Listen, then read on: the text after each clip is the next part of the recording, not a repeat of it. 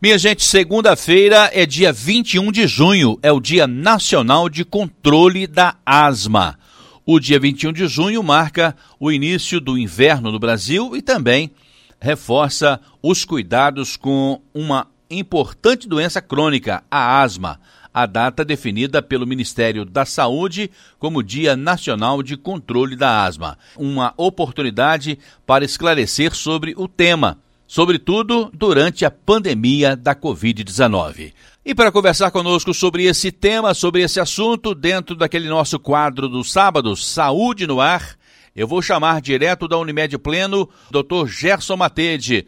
Oi, doutor Gerson, seja muito bem-vindo ao Jornal com Notícia. Muito boa tarde. Muito boa tarde, Sodré. Muito boa tarde aos ouvintes da Rádio Educadora. Como sempre, é um prazer enorme estarmos aqui para poder falar um pouquinho sobre saúde, principalmente um tema tão importante e tão prevalente como a asma. Não deve ter doença boa, não, mas essa asma deve ser chatinha, né, doutor? Pois é, Sodré. É uma doença que realmente desgasta bem o paciente, dependendo da sua gravidade, né? Por isso que a data visa aí homenagear as pessoas que sofrem, né, com essa doença, conscientizar sobre o assunto, né, para que a população pense a respeito e veja, procure a, o atendimento médico se suspeitar que é portador da asma. Né? No Brasil existem aproximadamente 20 milhões de asmáticos, né, Sodré? Quase 10% Nossa, da população. Deus. Como é uma das doenças crônicas mais comuns do mundo, afetando principalmente as crianças, mas pode afetar adultos, idosos, em qualquer idade, ela de fato é um problema mundial de saúde segundo a Organização Mundial de Saúde, 100 a 150 milhões de pessoas no mundo, pelo menos, têm asma, e o número só vem aumentando em função, seja da poluição, da falta de exercício físico, de aumento dos fatores desencadeantes, né? A asma é um problema tanto em países desenvolvidos quanto em países em desenvolvimento, como é o caso do Brasil, né? E ocorre em todas as raças, é, de fato é mais comum na infância em termos de idade, mas acomete homens, mulheres de todas as raças. É a principal causa, a principal doença crônica em termos de ausência na escola. É a doença crônica que mais vai causar aí o, o absenteísmo escolar. Doutor Gerson, esta doença ela está associada com esta estação do ano, o inverno? Está sim, Sodré e ouvintes. Não é à toa que, inclusive, a data é comemorada no início do inverno, né? O clima frio é um dos fatores desencadeantes da asma. A asma é uma doença do pulmão, né? O que é a asma? A asma é uma doença pulmonar, inflamatória, de característica crônica. Tem fator genético, né? E ocorrem aí episódios recorrentes de falta de ar, de tosse crônica, o chiado, né, o barulhinho de chiado e o aperto no peito, sensação de desconforto no peito. Tende a piorar à noite ou no começo da manhã. Algumas pessoas pioram com atividade física, né? Ou durante a atividade física acaba desencadeando a asma, tem que usar o tratamento ali no momento para fazer atividade física. E varia muito, né? A gravidade da asma vai variar muito de pessoa para pessoa e ela é classificada como leve, moderada ou grave, dependendo ainda da intensidade dos sintomas.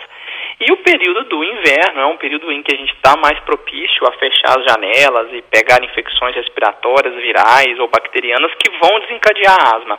E algumas pessoas desencadeiam a asma simplesmente pelo fator frio, né? O clima frio faz com que aumente esse processo inflamatório pulmonar, que é o caso da asma.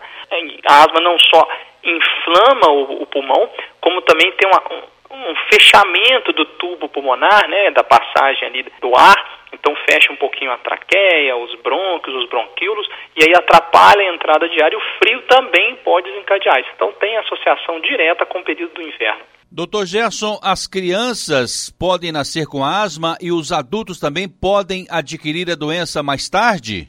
Sim, Sodré. Inclusive a gente chama muito né, do bebê chiador, né? É o nome que damos aí para as crianças até 3 anos que apresentam quadros de sensação de peito cheio, tossindo, sinais que às vezes ficam aparecendo resfriado de repetição, a sibilância, né, o chiadinho, o barulhinho de sibilância pulmonar.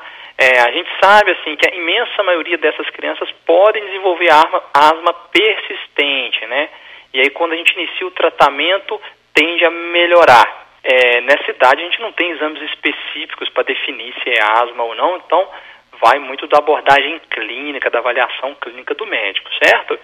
E a tendência é que as crianças possam desenvolver mais cedo por um caráter genético, mas alguns adultos às vezes apresentam asma mais para frente, é menos comum. A tendência é que ela apareça desde a infância e persista, mas alguns adultos vão desenvolver a asma no futuro, inclusive às vezes por fatores externos, o tabagismo, associado ao tabagismo, ao, ao local de trabalho, né, a fatores de risco, e acaba desenvolvendo. Agora, a criancinha é muito mais comum né, que apareça desde a infância por ser um fator genético, uma resposta imunológica exagerada do organismo, gerando aí os quadros alérgicos da asma. Ah, então o tabagismo pode ser também um fator de adquirir a, a asma, doutor? Pode sim, Sandré. O tabagismo, né, pela inflamação crônica do, do pulmão, pode fazer com que o indivíduo desenvolva no final da, da vida uma asma ou o DPOC, que é a doença pulmonar obstrutiva crônica, ou enfisema pulmonar, né?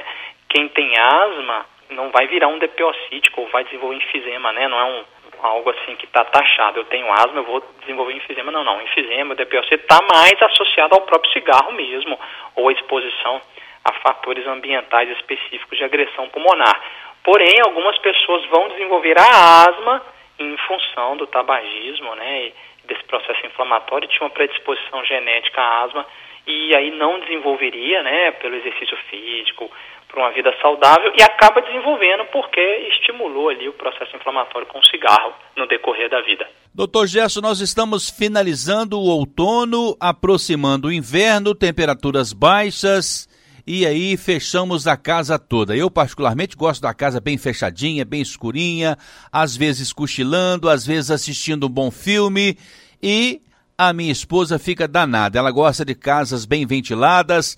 A casa com pouca ventilação também pode ser um fator que agride mais quem tem o um problema com a asma? Pode sim, Sodré. Porque o que, que causa a asma em geral? A asma, ela é de característica genética, né? Por isso que, inclusive, a gente não fala igual a gente conversou agora. A gente não fala que o cigarro desencadeia a asma. A gente fala que, é, que causa asma. A gente fala que a pessoa que tinha tendência genética, quando fuma, acaba evoluindo para asma. Um dos motivos desencadeantes foi o cigarro. Mas os fatores que desencadeiam a asma ou que são agravantes são os, os fatores alergênicos em geral, né? O, o, ácaro é o principal deles, que é um microorganismo, né? Ele é microscópio, ele vive no ambiente da casa, ele se alimenta de restos de alimentos e pele que descama da gente. Os fungos, o pólen, a poeira domiciliar, até algumas salivas de alguns animais, tudo isso pode desencadear a asma.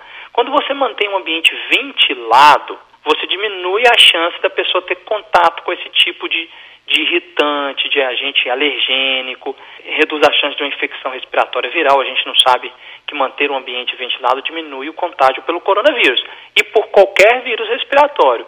Então, como os vírus respiratórios podem desencadear o quadro de asma em algumas pessoas, né, estimular aquela pessoa que já tem um fator genético, isso ajuda muito manter a ventilação. Diminui os irritantes, que são as fumaças em geral, as poluições, né, do ar, o aerosol, um spray de, de aerosol, seja de perfume ou de qualquer coisa que a gente usa dentro de casa. Além do que, Sodré, a gente tem que tentar manter o clima mais ameno, nem muito quente e nem muito frio dentro de casa, né, para poder evitar aí esse fator que desencadeia a asma também. Não só manter ventilado, né, Sodré? Algumas pessoas também alteram a emoção, desencadeiam a asma, desencadeiam o broncoespasmo. Algumas pessoas desencadeiam com exercício físico, outras desencadeiam até com medicamentos, os anti-inflamatórios, a aspirina, né? Os beta-bloqueadores que a gente usa aí no tratamento das arritmias cardíacas e da hipertensão podem desencadear asma também em algumas pessoas. Infelizmente, são vários fatores que levam, né, a desencadear a asma. Acho que o senhor falou nas entrelinhas aí, uma casa, aquela penumbra dentro de casa, uma casa escura, pode desencadear também uma depressão em algumas pessoas? Pode sim, Sodré. Né? A, a, luz solar, né, a luz ambiente, ela, ela aumenta a claridade do local, faz com que as pessoas despertem mais aí né, para o início do dia, por exemplo. Então a gente acorda de manhã, acende a luz, isso desperta a gente mais rápido para iniciar o nosso dia. Então, a penumbra constante dentro de casa pode gerar na pessoa, sim, um quadro de maior angústia, de mais sensação de abandono. E, além do que, a incidência da luz solar, não só diretamente no ser humano para a produção de vitamina D, mas a incidência da luz solar no ambiente aumenta a chance de matar micro-organismos no ambiente, entre eles o próprio ácaro, né? Que não vai resistir aí, dependendo da exposição ao calor do sol, tende a, a, a ele ir morrendo. A gente sabe que locais arejados, locais com incidência solar, você vai ter menos incidência de mofo no carpete, nas cortinas, nos bichos de pelúcia, nos livros, no, no travesseiro, na cama, colchão, tudo isso expor ao sol ajuda muito a diminuir a incidência de micro-organismos que depois futuramente poderiam desencadear a asma. Além, é claro, do fator emocional, que é muito importante, né? O, o contato com a luz do dia faz muito bem para as pessoas. Na minha infância, principalmente na primeira infância, doutor Gerson, eu ouvia muitos dos meus avós e das pessoas mais velhas que brincar com gatos poderia desencadear uma asma ou quem já tinha asma provocar ainda mais, quer dizer, deixar ela ainda mais grave. Isso é mito ou é verdade? Olha só, Sodré, várias suspeitas entre o próprio pelo do gato gerar a resposta imunológica, né, na pessoa e gerar nela a crise asmática. Mas Existem outras teorias que é muito mais a favor da poeira contida ali no animal. Se o animal tem uma, uma limpeza adequada, às vezes a pessoa asmática vai conviver muito bem com ele sem ter problema. Mas algumas pessoas podem desenvolver a outros fatores do animal, como a saliva, o próprio contato com o pelo também pode desencadear algumas pessoas. Então isso é muito relativo, não é uma regra não. Várias crianças asmáticas convivem bem com os animais domésticos, é, desde que com algumas medidas adequadas de limpeza do animal, né, e cuidados específicos, a criança consegue conviver muito bem. Não necessariamente vai desencadear só porque convive com o gato. Entendi. Então, quer dizer, é mais um fator externo, o que pode ser prejudicial a poeira que vem lá da rua e não o pelo do gato propriamente dito. Exatamente, pode ser exatamente isso. Às vezes é só a, a poeira que se acumulou no pelinho do gato ou né, a falta de higiene geral, gerando ali uma condição que desencadeia a resposta alérgica. Doutor Gerson, o senhor disse que a asma é uma doença pulmonar inflamatória crônica. Crônica quer dizer que não tem cura, só tem tratamento? Exato, Sodré. De fato, ela pode acompanhar a pessoa para o resto da vida, sem cura. Porém, às vezes, com o amadurecimento do sistema imunológico, à medida que a criança vai desenvolvendo, a adolescência, a idade adulta, uma grande parte das pessoas param de desencadear as crises asmáticas ou diminui substancialmente a frequência das crises. Às vezes a pessoa só vai ter uma nova crise diante de uma infecção respiratória específica, né? Um vírus sincicial respiratório, alguma infecção viral característica que vai desenvolver um rinovírus, ou pessoa consegue controlar muito bem a rinite alérgica, que está muito associada à asma, o controle da rinite alérgica diminui muito as crises de asma. Então, às vezes, o controle no decorrer da vida dos, dos efeitos desencadeantes do ambiente, do controle da rinite, do tratamento medicamentoso adequado, a pessoa para de ter as crises, que esse é o nosso objetivo, reduzir as crises com o tratamento até interromper.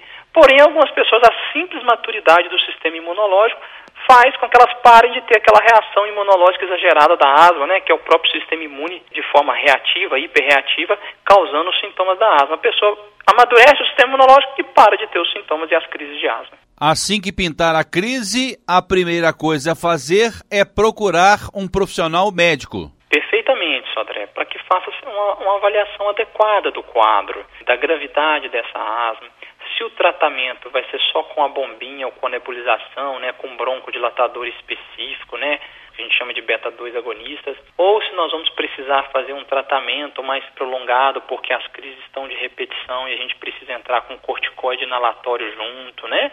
Vai ajudar com que, a, que o paciente diminua novas crises futuras, ou se a gente precisa de um tratamento contínuo a longo prazo, ou até as medicações orais, né? Às vezes um corticoide oral, ou até mesmo os novos medicamentos, né, imunomoduladores orais, que podem dar uma resposta adequada para os casos de asma mais graves. Como a gente tem o quadro leve, moderado e grave, às vezes a pessoa tem asma há tanto tempo, já convive tão bem, já sabe tão bem do tratamento que às vezes ela de fato se resolve sozinha com a bombinha, né, com um bom ensinamento do uso correto da bombinha, do espaçador, da máscara ou do nebulizador e aí otimizar esse tratamento, às vezes a pessoa não precisa da busca médica.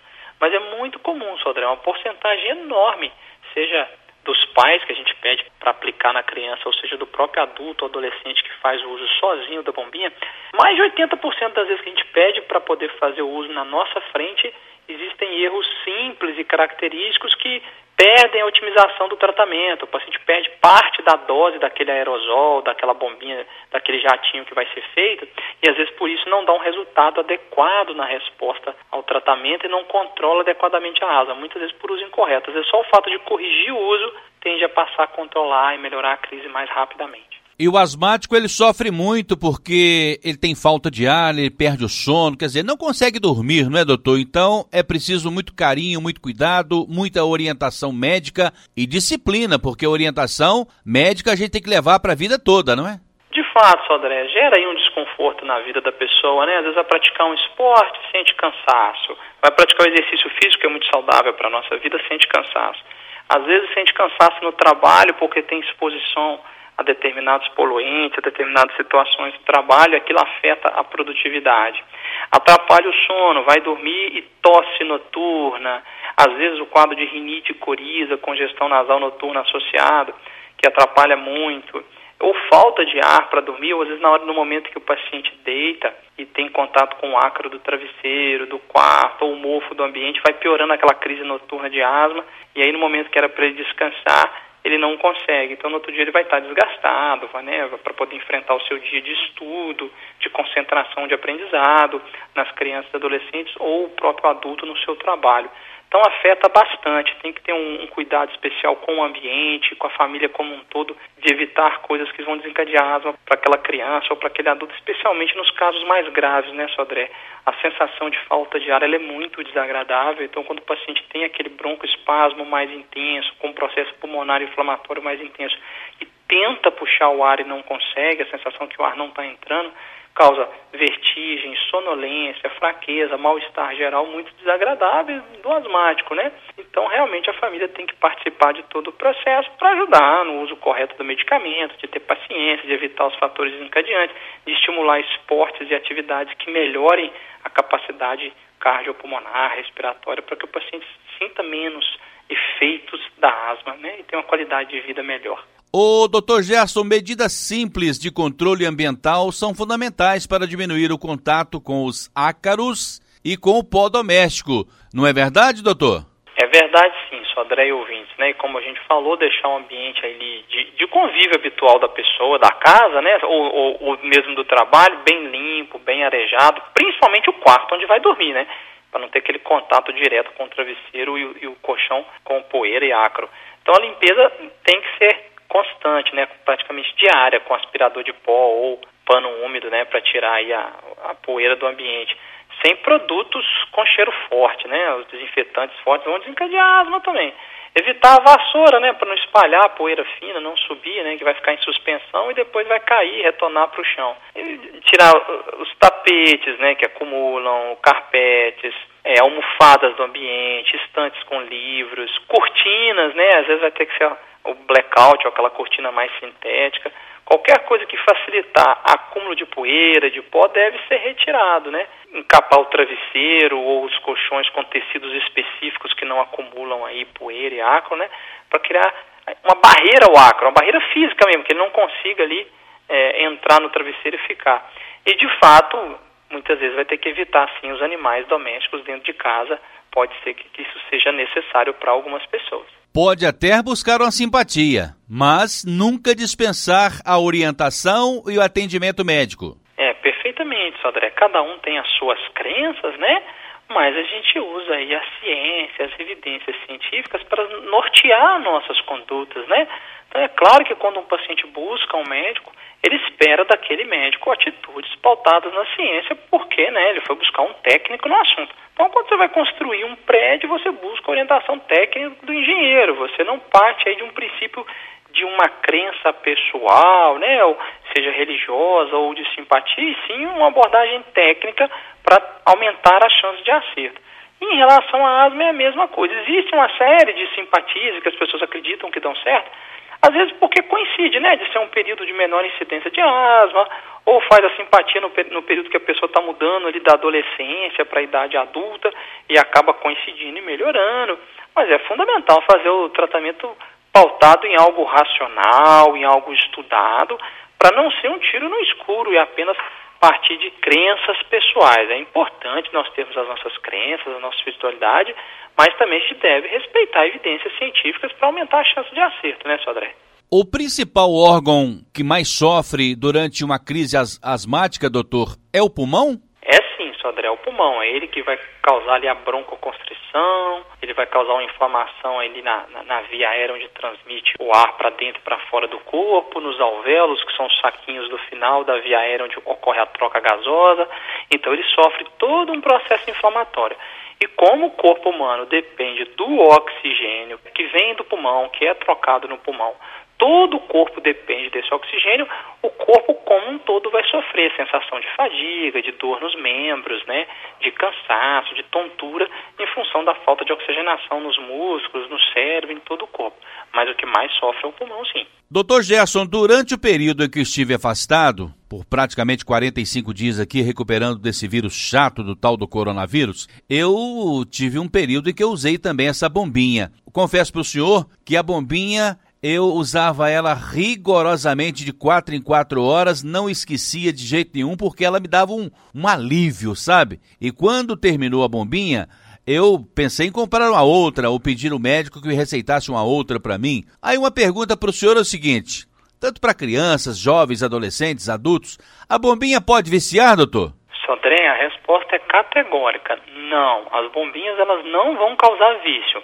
Primeiramente é importante deixar claro que existem diferentes tipos de bombinhas. Tem algumas bombinhas que são broncodilatadoras, que são os beta-2 agonistas que dilatam a via aérea, elas são usadas para aliviar o sintoma e tratar aquela crise de asma específica. E às vezes elas serão suficientes para a pessoa sair da crise e ficar bem.